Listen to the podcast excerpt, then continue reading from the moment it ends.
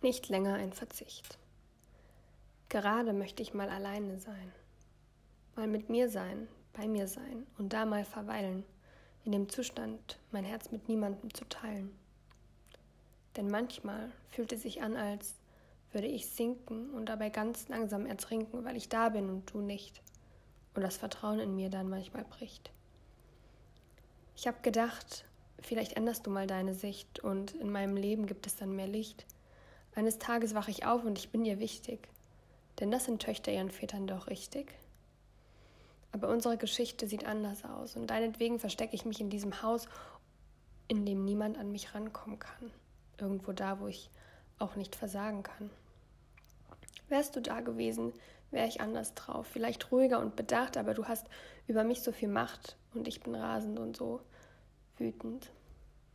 Wütend auf mich selber und auf so vieles um mich rum, wütend auf die Welt, so sehr, dass ich in ihr verstumm.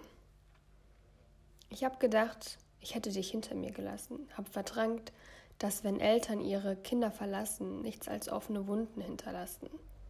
Ich habe immer versucht, auf andere zu bauen, doch wenn du mir eins genommen hast, dann ist das Vertrauen. Und ich wünschte, ich könnte dir vergeben und hätte dann mehr Liebe in meinem Leben. Irgendwann wird alles gut. Das zu sagen erfordert ziemlich viel Mut, aber ich bin immer der Typ fürs Kämpfen gewesen. Hab von klein auf, auch ohne dich, vielen Büchern darüber gelesen.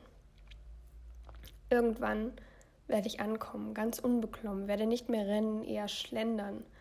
Das Leben wird sich immer verändern. Ich tu mir selber gut, will ich sagen, unabhängig davon, ob du da bist oder nicht. Ohne dich leben ist nicht länger ein Verzicht.